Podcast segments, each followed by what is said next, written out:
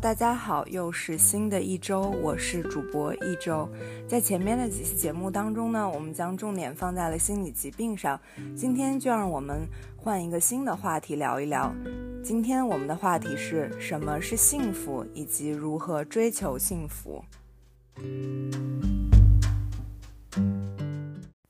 在上一期节目当中呢，我们谈到了心灵鸡汤。心灵鸡汤呢，是对现实生活情景的高度简化，从而给人们提出生活上的建议。但是这些建议忽略了人与人之间境况的差别，也没有提出任何实用性的具体建议。它呢，因此并不总是有用的，并且对于一些身处在没有办法自己摆脱的痛苦当中的人来说呢，它可能是有害的。在那期节目当中呢，我们也提到了积极心理学。我们当时提到，早期的积极心理学呢，可以看作是心灵鸡汤和成功学的理论背景。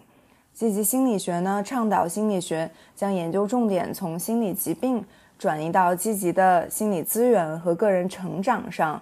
积极心理学派的心理学家认为，与其将注意力放在疾病和症状上，这样的话呢，只能让人们陷在过去的痛苦当中。不如开始思考如何使人们生活得更加幸福、更加满意、更加充实。这个考量听起来非常的吸引人，但为什么我们在上一期批评了它呢？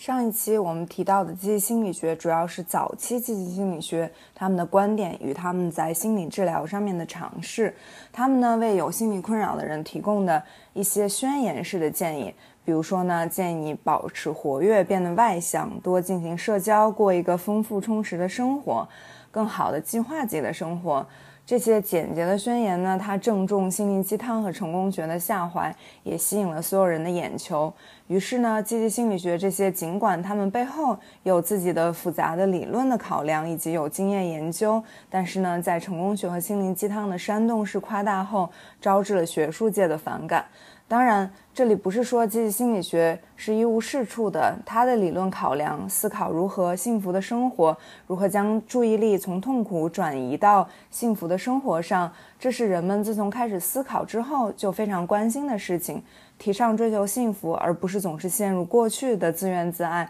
本身就是一个非常有价值的思路。那么这一期呢，我们就给大家展开讲讲积极心理学之后的发展，它究竟是如何为人们如何过幸福生活做出自己的一份理论贡献的。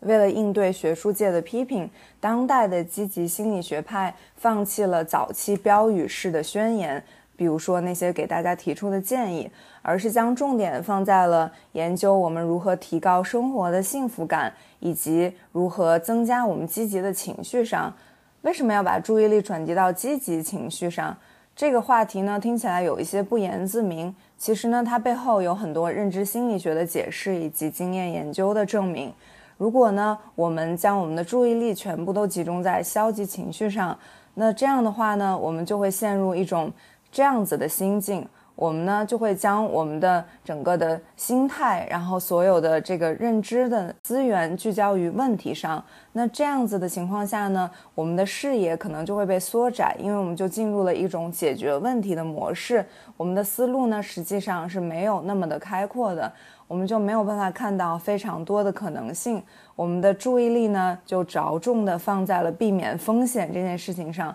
我们在心情不好的时候呢，就会想。我现在已经有一个这么大的困难了，我一定要赶快去解决它。我要一定要好好的想一想怎么办。那我要避免让事情变得更糟。那这样的话呢，这就不会让我们的创造力有更多的空间了。然而，在我们快乐的时候呢，就会变得更加自信。那这个时候，我们对一切都是充满兴趣。然后对所有的可能性啊，所有有趣的活动都是蠢蠢欲动的。那在这种情况下呢，我们实际上心态就更加的开放，更加的包容。那想象力呢，创造力也会随之提高。那积极心理学第二个重点呢，就是提高幸福感。这个呢，也是这一期我们着重要讨论的话题。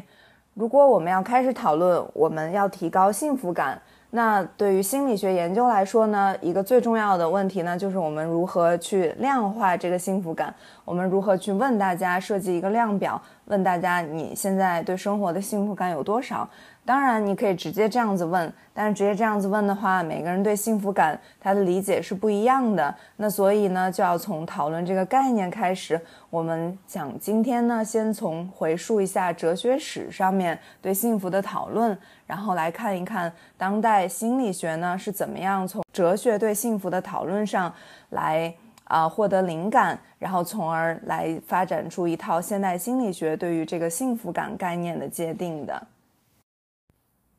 对幸福的讨论并不是什么特别新的话题。古希腊哲学家德谟克里特是西方世界第一个研究幸福本质的哲学家。他的观点呢和现代心理学其实很接近。他认为幸福是一种心境。这种对幸福主观主义的定义可能并不为以理性讨论为哲学任务的其他哲学家所接受。那他在他之后呢？苏格拉底和柏拉图就试图定义一个客观的幸福概念。他们认为幸福就是安全的享受真善美。柏拉图认为最好的生活是一个人追求快乐，或者是锻炼智慧和美德的生活。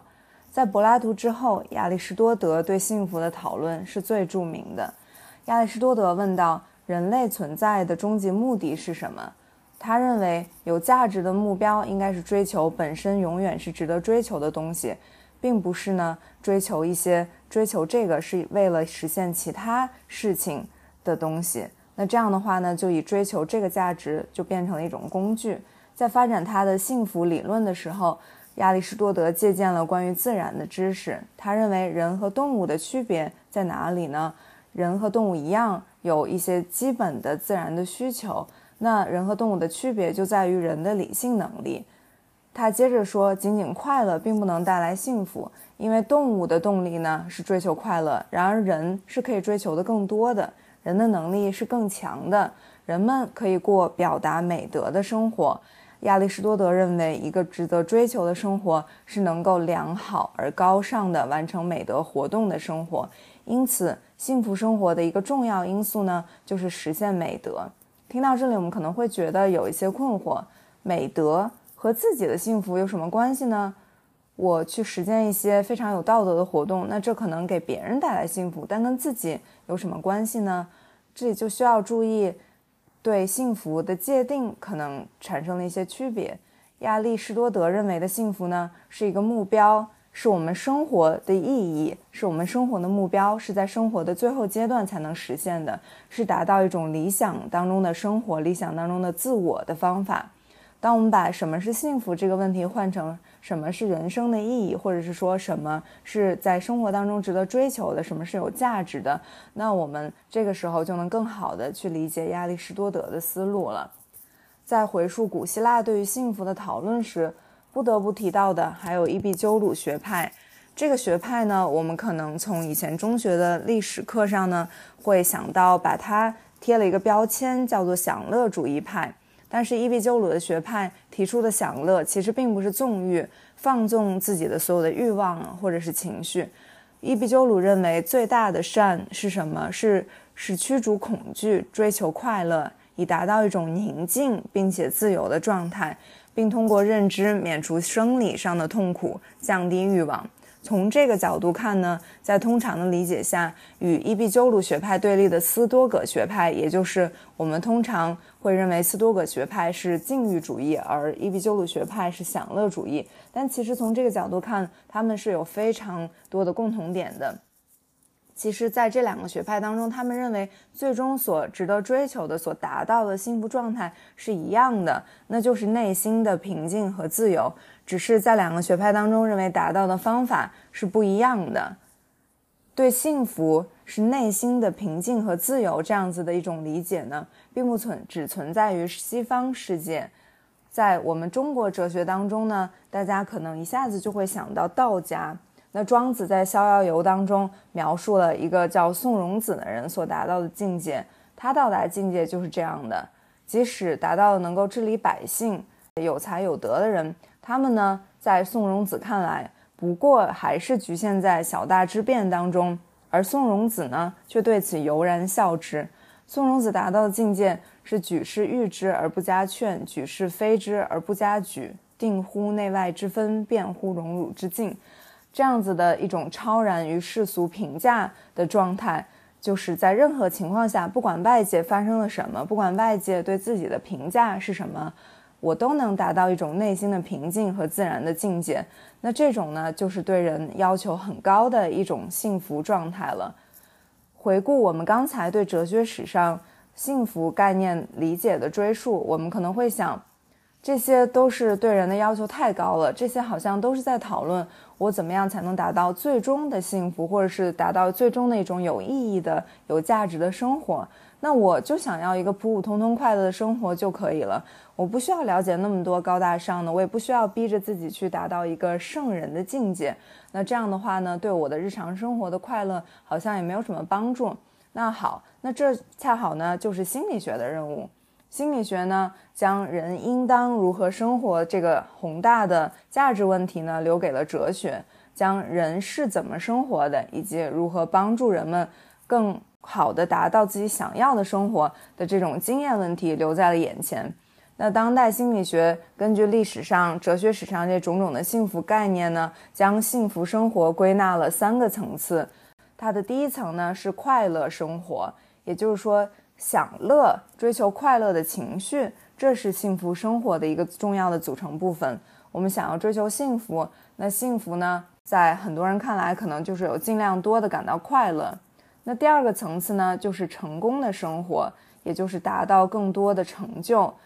人们在生活当中取得了越多的成功呢，那可能越有可能觉得自己过的生活是幸福的。这个成功呢，根据不同的人的追求可以是不一样的。喜欢赚钱的人呢，对他们来说，成功就是赚更多的钱。如果觉得知识生活更为重要，那的人对他们来说。的幸福呢，或者是在获得的成功呢，就是取得更多知识上的成功；而对于想要获得各一个更高地位的人来说呢，那成功就是获得了更高的地位。那第三个层次呢，就是有意义的生活，有意义、意义感也是幸福感当中很重要的一个组成部分。这个呢，我们在回顾哲学史上就可以发现，哲学史上对于幸福的讨论基本上都是在这一层上面的定义。这个呢也是最难达到的。有意义的生活包括什么呢？包括自我的成长、对自我的认识、对自我以及社会他人的贡献，或者呢是达到更高的一种心境和认识境界。比如说我们刚才说的，达到一种内心的平静和自由这样的一种境界。帮助更多的人，更多的善举，达到更多的道德境界。这个呢，就是我们刚才所提到的，比如说关于美德的讨论，都是包含在这里的。他们呢，在哲学史上对什么是幸福，什么是最高的一种幸福的回答呢？其实都是在回答如何到达这一层次的的回答。那根据这样的一种归纳呢，心理学上对于幸福的定义就是快乐和积极情绪。以及个人投入感，个人投入感呢，讲的就是在生活工作上所获得的成就。因为我们其实一般来说很难用真正的成就去量化这个幸福感的主观感受，那更多的就是个人的投入感。比如说你在生活和工作上面，你觉得自己投入了很多，或者干很多事情的时候，你都觉得非常有动力，你有很高的这个自我能动性。那这一层呢，也是归于这个成就层面的幸福感的。然后最后呢，一个组成部分呢就是意义感。那这样的话呢，幸福感就是快乐、个人投入感和意义感的综合体。而积极心理学派就是想要聚焦于这三个幸福的要素来进行研究，研究什么样的事情呢能带给我们更高的幸福感，由此呢给大家开出如何提升幸福感、改善心理健康的药方。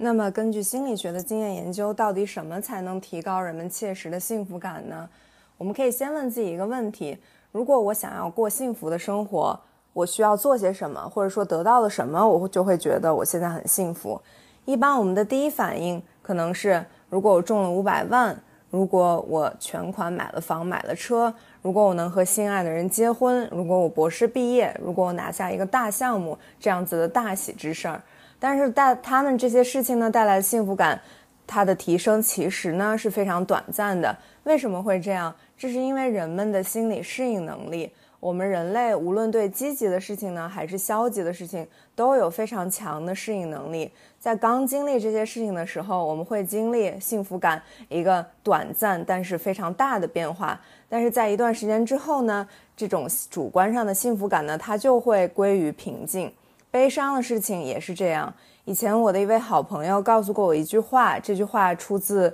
中学还是小学的一篇语文课本上面的文章。这篇文章有一个落难的国王，这个国王说：“苦难就如同乌云，你远看它，觉得它密不透风，但是当它真的飘过来，我们每个人都得受着，并且受得了。”当然，这里谈论的苦难呢，是在非创伤的情况下。从这句话当中，我们也可以根据自己的经验来思考：我们经历了一件让我们非常痛苦的事情，比如说失去了一个最好的朋友。或者是失去了家人，可能刚开始我们觉得很难以承受，天都要塌下来了。但是在过了一段时间之后，时间总是能够治愈一切。我们总是这样说，我们就会发现，再大的苦难，我们好像都是能够挺过去的。那在一段时间之后呢，心理健康的人呢，就会恢复自然的水平，就好像经历的事情已经过去了。经验研究的结果也是跟我们的经验是一样的。对于心理健康水平正常人来说呢，也就是说没有到达临床心理疾病水平的人来说，就是没有被诊断为抑郁症啊、焦虑症啊、创伤后应激障碍等各种疾病的人来说，比如说买房、结婚这样的大喜，或者是丧失亲人、生病、失业这样的大悲，在不造成进一步的心理病理的状况的前提下，他们的影响呢都是非常短暂的。其实决定日常生活幸福感的大多数呢，都是一些小而确定的幸福，也就是我们之前很流行的一句话“小确幸”。这些小确幸呢，就是短暂的、平凡的幸福体验，比如说跑完步之后的轻松感，和朋友一起聊天所体会到的快乐，成功完成了一项小挑战的成就感，被心爱的人拥抱的温馨感。吃到了一顿非常美味的佳肴产生的愉悦，看见蓝天白云时候所感觉到的放松等等。因此呢，当代积极心理学呢就将这个感到小确幸的瞬间来视为治疗或者是让普通人平时生活的更快乐、更幸福的切入点。因此呢，积极心理学聚焦于五个成分，这五个成分呢可以用缩写 PERMA 来表示。第一个 P 代表的是 positive emotion，就是积极的情感，加强积极的情感，比如说将注意力集中于幸运感啊、快乐啊、乐观啊、期望和自信上面。第二个 E engagement 就是喜欢做的事情，让我们可以去。想去了解、去发现自己儿时喜欢做什么事情啊？当我们有空闲的时间，我们想要做什么事情？做什么事情会进入到这种心流 flow 的状态？那我们发现了这些事情呢，我们就要去多做这些事情，然后做一种可以提高我们的这种小确幸的这样的一个方法。那第三个呢是 positive 呃 relationship，那这个呢就是我们和谁在一起感到快乐。那我们就要多跟谁在一起，这实际上是一个非常不言自明的事情。如果你跟谁在一起快乐，那你就多跟谁在一起；跟谁在一起不快乐，就少跟谁在一起。这句话听起来虽然简单，但实际上在日常生活当中其实挺难做到的。有的时候我们会莫名其妙的陷入一个关系，不管它是友谊呢，还是亲密关系，可能跟这个人在一起，我反而觉得不快乐，我经常觉得很焦虑、很害怕，但是我就越是离不开这个人。那所以，在心理学的干预上面呢，就会让大家发现自己为什么会进入到这样的一种模式当中，从而呢，从这种模式当中解脱出来，让自己能够更放心的跟让自己感到快乐的人在一起。那第四个成分呢，是 meaning，就是意义感，就是。做什么能让我们有这种意义感，能让我们体会到，不管是生活的意义也好啊，还是大到人生的意义也好啊，还是自我价值的意义也好，我们就去多做这些事情。然后最后一个呢，就是 achievement，就是我们要将注意力呢集中到自己已经实现了的成就上。我们呢，每一个人，不管我们的能力是怎么样，不管我们的这个环境是怎么样的，我们在日常的生活当中，我们活到了现在，一定有一些自己取得过的成就和自己为之骄傲的小事。那什么时候呢？我就能感觉到我的长处。在过去的一个月，在过去的一年的时间当中，我做了什么让我觉得我很棒的事情？我的长处在哪儿？有什么事情呢？会让我觉得我非常胜任，我可以去做它，我感到兴奋。但与此同时，我又不会过于的紧张。那这样呢？这种事情呢，就应该多去做，或者是将注意力多集中在这样子的事情上，从而提高我们的这种积极的情感，然后来让这种小确幸的瞬间更多一些。通过刚才提到的这五个成分，一个是加强积极的情感，然后做喜欢做的事情，以及和喜欢的人在一起，以及提高生活当中的意义感。以及注意到自己的成就，通过这五个成分呢，就可以达到增加日常生活当中小确幸的目的。这些呢，令我们体会到短暂幸福的瞬间，可以被视为我们的一个资源，它有助于我们提高自己的复原力。什么叫复原力呢？复原力其实就是俗称的对抗困境能力，也就是抗压能力。但是在日常生活的语境下，抗压能力这个词，我们一听就紧张了，好像这是一个。啊，就在比如说在被评价的时候、被招聘的时候很重要的能力，但是我们说我们抗压能力高，往往也是为了去更好的去销售自己。那这个词让我们听到就会觉得。感到很大的压力，好像别人都具备，就我们不具备一样。但实际上呢，这个词呢，它实际上指的是人的这种复原力，并且呢，它并不是一个稳定的特性，并不是说你生来你容易感到焦虑，你的复原力就低，完全不是这样的，而是可以通过一些心理学上面的练习啊，或者一些干预啊来提高的。比如说，如果我们有更多的这种小确幸的瞬间呢，那我们对自己的这种积极的情感就更多，我们就会更多的处于一种放松、轻松的心态当中。那这个时候呢，我们的复原力自然而然的就会被提高了。这种复原力呢，可以让我们在面对压力的时候感到更加的游刃有余，而不再那么容易紧张和害怕。好了，我们现在知道了积极心理学有这五种。呃，成分，然后来能让大家这个小确幸的瞬间变得更多。但是呢，我知道的这五种成分，我如何运用在日常生活当中呢？那道理虽然很简单，但是明白这些道理还是过不好这一生啊。那我们应该怎么办呢？加强积极的情感，OK，我知道了。可是怎么去加强呢？那积极心理学呢？当然也。对此提出了一些应用的技巧，一些小的练习。那在下面呢，我就会给大家举四个有代表性的例子。第一个小练习呢，叫做感恩日记。那这个在这个练习当中呢，就是想让大家将这种感恩的感觉呢，作为一种情绪，然后来将这些情绪呢记录下来，每天记录让自己感觉到感恩的事情。我们感恩的东西呢的对象呢，可以是自然，比如说今天我听到了鸟叫，这让我觉得特别的放松。我感受到了风吹拂在我肌肤上面的感觉，这也让我觉得生命是如此的美好。那当然，感谢对象也可以是他人，比如说他人对自己的微笑，他人对自己做的事情。感恩日记呢，也可以以信的形式来体现出来。比如说呢，偶尔送给我们的伴侣或者我们的好朋友一张感恩贺卡，在这个贺卡上面呢，写上我们对他的感谢。感谢他为我们做的某些事情，感谢他照顾到了我们的情绪。那通过这种方式呢，我们一个呢是可以让自己重温更多这种感觉到感激、感觉到快乐的瞬间。那另外呢，我们直接的向他人表达了感谢之情，那他人也会觉得非常快乐。那反过来呢，可能就会对我们更好，或者是更珍惜我们跟他之间的友谊或者是爱情关系。那第二个练习呢，就是美好体验的日记，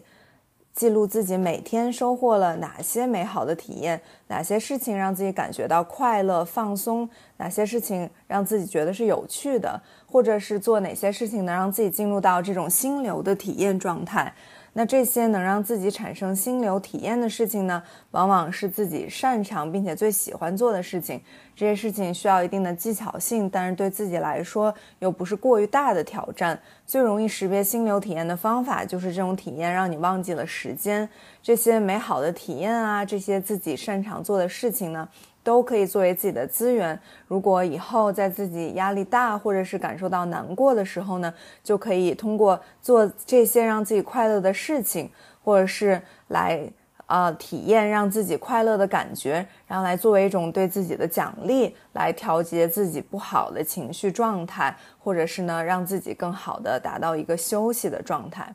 然后第三个小的练习呢，叫做积极的自我对话。这种积极的自我对话呢，可以是以写日记的方式出现，或者呢是给自己写信或者写卡片的形式。那在这种积极的自我对话当中呢，我们可以先写自己认为自己是一个怎样的人。我可以，我有什么能力，我来做什么样的事情，我的长处是哪些？我将会，这个呢，就是给自己设置一个目标，然后设置一个可行的，并且呢能够实现的目标，然后这样的话呢，就有可能会提高自己的这种。自我的这种啊能动性，然后来提高自己的行动力，来提高自己潜在的力量，并且让自己感觉到更多的成就感。那写这些的目的呢，就是提高自己的信心，然后制定一些切实可行的计划，最终呢让自己感受到更高的成就感。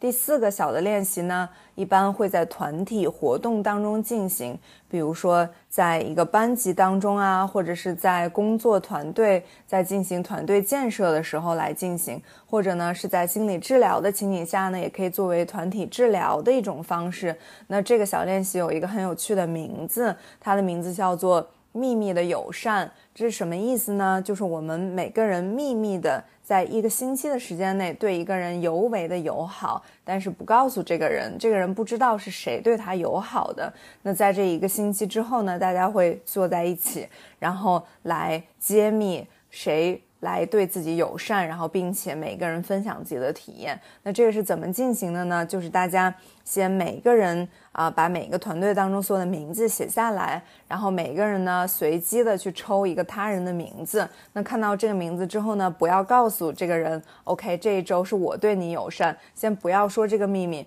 而是在这一周的时间内呢，对这个人以平时的基础上。更高三倍、四倍、五倍的友善，比如说每次看到这个人的时候就微笑。当这个人，比如说在团队当中遇到困难的时候，就主动的去帮助他，或者是当这个人呢，你觉得他。好像这个时候感觉到有些孤独或者有些不自在的话，就去主动的帮助他。那在一周之后呢，在每一个人都对另外一个人实行了这个秘密的友善的这种情况下呢，大家再聚到一起谈一谈，我有没有发现是谁对我友善了？在这种一周有一个人对你尤为的友善的情况下呢，我的心境发生什么的变化？这一周我的感觉是什么？然后再进行揭秘。这种团队活动呢，有助于大家。来体会到，如果每一个人都对别人更友善，这个对我们的团队氛围，对我们自己的一种体验，对自己的自信有多么大的一个促进作用。如果觉得这个是一个很好的方法的话呢，这个可以多次的运用，并且在以后的学习工作当中来来运用。这种方式呢，被证明在中小学的心理健康干预当中，尤其是涉及到一些。比如说，啊，班级有人欺负，有一群孩子欺负另外一群孩子，或者有一些人遭遇了霸凌，但是是程度没有那么严重的霸凌，比较轻微的霸凌。低年级的小孩，这个练习是尤为有用的。那么在进行这些练习的时候呢，有一些点需要去注意。在这里注意的是，不要去跟其他的人啊，或者是跟其他自己的过去，比如说过去有一段特别美好的时光去进行对比。比如说，当我们在记录自己每天感觉到美好的瞬间的时候，我们可能会察觉到。嗯，我好像比如说在童年的时候啊，或者在过去的某一段时间，在我还在某某职位的时候，在我还跟谁谁谁在一起的时候，我这些美好的瞬间是更多的，或者是感觉更强烈的。那一旦我们意识到这种对比，我们应该立刻让自己有意识的停下来，因为这种对比呢，可能会。放大我们的悲伤，可能会让我们陷入到一种，又陷入到一种总是去想这个自己有多么的不幸，这种自怨自哀的情绪当中。那实际上这个不是很有助于我们专注于现在此刻，让我们觉得快乐的这种体验当中。然后第二点非常非常重要的呢，是承认我们的消极情绪，承认我们的悲伤，承认我们有时候感觉到的疲惫，我们感受到的愤怒。记录快乐的事情，让自己的注意力聚焦于让自己感觉到有力量的事情，并不意味着我们要否定自己的消极情绪。如果比如说有一天我就是感觉很悲伤，那么我在今天记录这份日记的时候呢，我就可以不用去写今天体会到了什么快乐的事情。如果我没有体验，那我就不需要去写。那么我需要做什么呢？我需要不带评价的和这份悲伤或者这种任何一个消极的情绪去共处。我们需要承认自己。人在生活当中就是会有不愉快、不开心的时候，那承认这样事情的发生，承认自己产生了这种难过、那这种愤怒的感觉，让我们和他这样子的去和平的共处，去接纳他，这样才是一个更为有利于长期的心理健康的一种方法。当然，接纳这种消极情绪，它是非常困难的。刚开始，我们可能会陷入以前的这种思维模式当中，去抱怨自己，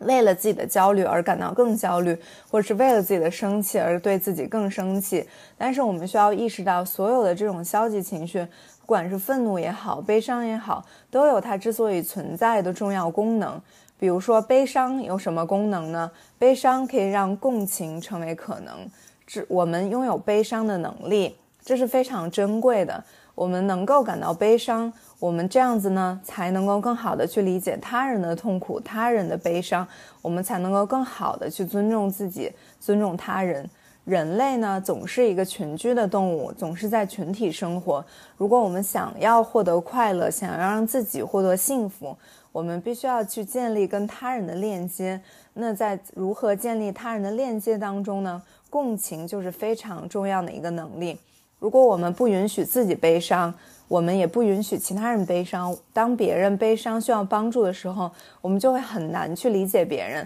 那别人也能很敏锐地体会到我们对他们的不理解。那这对我们建立跟其他人的关系就非常不利的。而对悲伤的感受和理解，就有利于我们更好的去理解他人。不仅仅是他人，也有利于我们去更好的理解一切的生灵，还有大自然。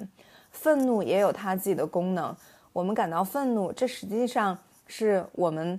自己在为自己报警，让我们意识到现在我们在被不公平的对待。如果我们意识到了自己被不公平的对待，我们才能更好的去运用自己的能力去解决困难。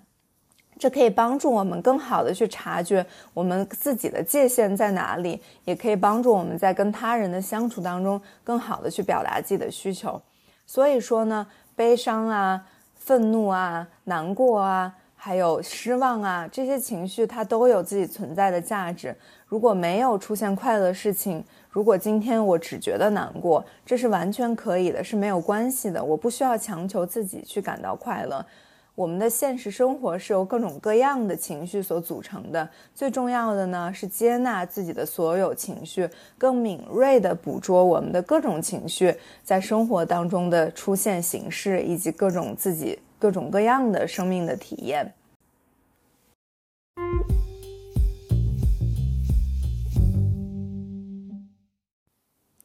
聚焦于积极的情感，以及聚焦于提高人们生活的幸福感，让当代积极心理学被学术界承认，并且呢，也让它在实践当中成为一个非常实用的心理流派，尤其是在美国是非常盛行的。那和早期的积极心理学标语式的口号相比，找到让自己感觉到快乐的事情，增加生活当中小确幸的瞬间，允许了个体之间的差异。这些记录情绪日记、感恩日记以及积极自我对话等等的小技巧，可以帮助人们将注意力集中在快乐的事情上和自己的强项上。这些技巧非常适用于。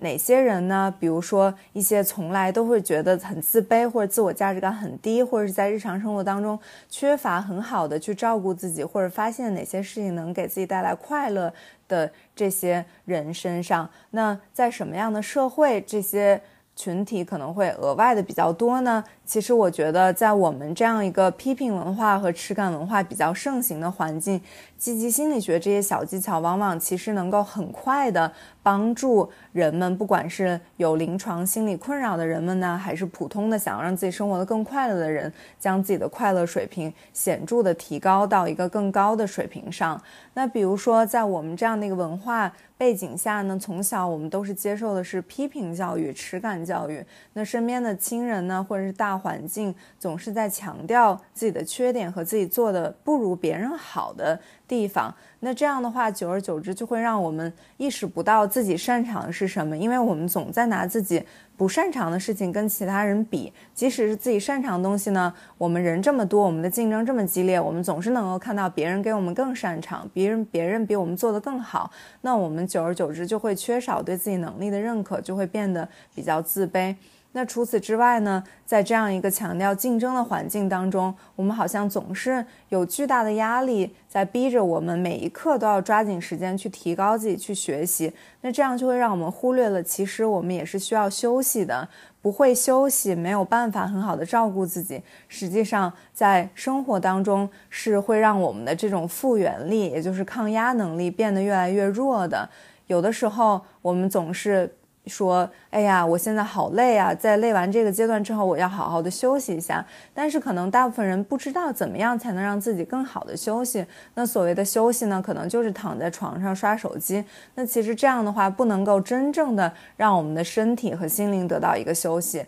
让自己做自己感觉到快乐的事情，带来美好体验的事情，这些呢才是真正能让我们更好休息的事情。所以说，如果在很长一段时间不让自己体验这些小确幸，不让自己好好的休息，也缺乏对自己能力的认可，就会让我们的负担更重，让我们的抗压能力变得更差。在这里呢，我想举一个例子，就是说我们如何能够利用这种激活资源的方法来发现自己擅长的东西。并且如何通过自己擅长的东西来提高自己的这种自我的能动性，以及提高自己的自信和对自己身体和心灵的这种力量的信任感。在这里，我想举一个自己的例子，就是关于对身体和自己运动能力的信任感。在我从小的经历当中呢，所有的体育运动，比如说做操啊、跑步啊，各种跟体育能力挂钩的呢，都是从小必须去完成的事情，都是和一个集体荣誉感挂钩的。所以呢，我就从小都不太喜欢体育运动，因为觉得自己跑不快，其他同学呢也都会指出来我跑得非常慢，因此不想跟我组队，我也会被老师批评说。我体育这样差，所以啊没有办法给班级带来贡献，所以久而久之就让我觉得我自己一定没有什么运动能力，就会让我非常的讨厌体育。即使在脱离了那样的一个环境当中，很长一段时间我也不太敢去尝试新的体育运动，尤其是不敢跟其他人一起体育运动，总是害怕啊会丢脸啊，或或者是会让别人瞧不起自己啊等等。但是呢，在四年之前，我因为慢性的背痛，被医生和理疗师建议我必须要开始运动了。那么呢，我就开始尝试，慢慢的通过尝试不同种类的运动，我就发现，其实运动没有什么大不了的。其实，在运动的时候，我也能够感觉到快乐，甚至我还发现了几项自己特别喜欢的运动，比如说跳舞啊，比如说健身啊之类的。所以我逐渐的意识到，我之前对运动以及和运动挂钩的那种痛苦的体验、那种抗拒的心态，其实都是由环境造成的，并不是运动本身。因此，在运动过程当中呢，我不仅体会到了很多快乐的瞬间，也开始对自己的身体慢慢的越来越有信心，也不是很担心自己容易得各种各样的病，并且呢，也越来越相信自己的能力，感觉到自己是非常有力量的。那这样的话，也全面的提高了我的自我价值感。所以说，那种发掘自我的资源啊，发掘让自己感觉有力量、感到幸福的瞬间的这一个元素呢，其实是对其他的各种疗法在临床心理治疗上非常好的补充。其他疗法呢，也将积极心理学的这个方法纳入到了自活激活资源这种治疗目的当中。然而，积极心理学提出的对小确幸的追求，这个就是万金油吗？只凭借这个方法就一定能达到一个幸福的状态，达到幸福的人生吗？就像伊壁鸠鲁说的那样，最大的善是驱逐恐惧。如果恐惧与痛苦是一个人生活的主要色彩，那么凭借积极心理学或许不会带来多么显著的变化。因此，在这里我们可以指出一些积极心理学它的局限。比如说呢，它不太适用于大部分临床群体，尤其是当前正在经历着非常显著的痛苦或者是有复杂的创伤历史的人群。它尤其不适用于创伤性应激障碍的患者，因为经历过创伤的人呢，可能通常难以控制自己的体验。过去的痛苦回忆可能会像电影镜头那样闪回。如果呢还没有处理创伤，如果当下还处于非常非常严重的抑郁啊、焦虑和痛苦的情绪当中呢，如果只想通过自己集中注意力于积极的事情，那么结果可能很大概率会失望，会加重患者的这种无助感。但是呢，这里我们也可以注意，只要患者的状态稳定下来了，只要他有能力并且想要去探索生活当中给他带来快乐的事情了，那这样的话，积极心理学的这种小技巧就可以作为辅助的疗法。但是仅凭它，当然肯定是不够的。除此之外呢，对积极心理学的批评呢，还有。认知行为疗法的理论家就觉得，积极的想法呢，有的时候跟消极的想法一样不切实际。比如说，给自己写感恩信啊，或者是啊写这种积极自我对话的时候，写到了一些，比如说一切都会好起来这样子的话呢，可能跟一切都会更糟都是一样不真实的。认知行为疗法认为，应该用实际的想法来代替被扭曲了的认知。不能用不切实际的积极想法来去代替不切实际的消极想法，这两者都是同样不可取的。但是认知行为疗法这一批判呢，其实并不能否认发掘积极资源的作用。所以，即使是在认知行为疗法当中呢，发掘患者的这种资源，发掘他，让患者找到自己平时什么时候体验到了快乐的情感，找到自己擅长的事情，这一样是非常重要的。总的来说呢，积极心理学提出的这个治疗方案呢，是难以单独的作为临床群体的疗法。一旦忽略了个体的特殊性，忽略了其他重要的治疗元素，比如说对痛苦的承认啊，对痛苦记忆的加工啊，对于情绪调节的一个了解、发掘和训练啊，对自己的一些认知想法的反思啊，对其他人际冲突的解决啊等等，那如果忽略了这些呢，治疗可能就会变成空谈。但是呢，积极心理学强调的对小确幸的发现和对幸福的关注，是对大部分人都有非常强的启发意义的。这可以帮助我们在生活当中体验到更多的快乐，以及帮助我们思考，对于自己来说，我们想要的幸福，在快乐、成就和意义感上究竟是哪一个层次？我们究竟自己想要哪一种的人生？